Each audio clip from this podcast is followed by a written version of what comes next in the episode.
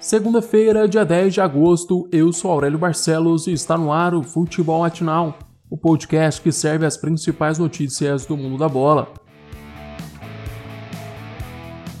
Dome estreia com derrota no Maracanã. A tarde deste domingo foi marcada pelo confronto de dois dos principais candidatos ao título do Campeonato Brasileiro, Flamengo e Atlético Mineiro. O Mengão, mesmo sem Jorge Jesus, manteve a base do título do ano passado. Já o Galo contratou muito bem e colocou Jorge Sampaoli no comando da equipe, treinador que em 2019 levou o Santos ao vice-campeonato do Brasileirão. Um duelo de gigantes como esse só poderia ser definido nos detalhes. Logo aos 7 minutos de jogo, Gerson lançou Bruno Henrique ao ataque. Ele tirou o zagueiro e o goleiro da jogada, mas com gol livre chutou de tornozelo e acertou a trave.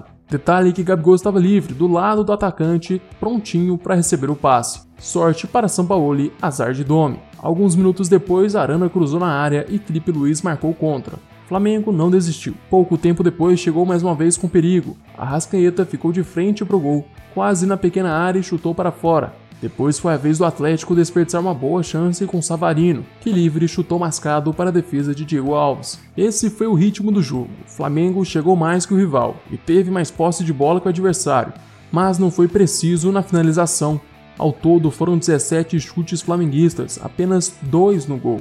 O time ainda passou 62% do tempo com controle da bola, enquanto o Atlético finalizou 10 vezes, sendo 4 no gol, e teve 38% de posse de bola.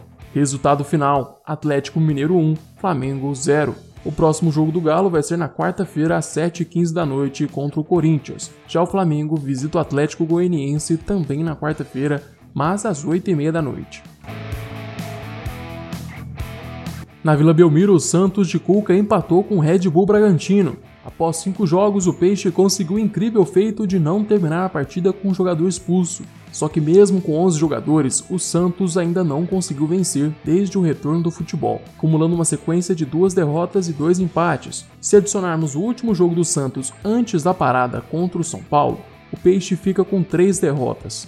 Durante os 90 minutos, o Santos teve chance de sair com a vitória, mas desperdiçou as principais oportunidades que criou. Além do gol marcado por Marinho, Carlos Sanches perdeu um pênalti no primeiro tempo e na segunda etapa, Soteudo errou um gol sem goleiro. O Bragantino, mesmo sem muita inspiração, conseguiu empate aos 47 minutos do segundo tempo com gol de Claudinho em cobrança de escanteio. O próximo duelo do Peixe vai ser na quinta-feira às 7h30 da noite contra o Internacional no Beira Rio o Massa Bruta recebe o Botafogo na quarta-feira, às 7h15 da noite. No duelo de tricolores, melhor para o Grêmio.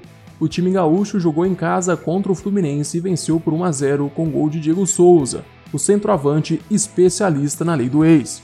O time de Renato Gaúcho agora soma 11 partidas sem perder, enquanto os comandados de Odair Herman ainda não sabem o que é vencer após a retomada do futebol. O próximo jogo do tricolor gaúcho vai ser contra o Ceará na quarta-feira, às 9h30 da noite no Castelão. No mesmo dia e horário, o Fluminense joga em casa contra o Palmeiras.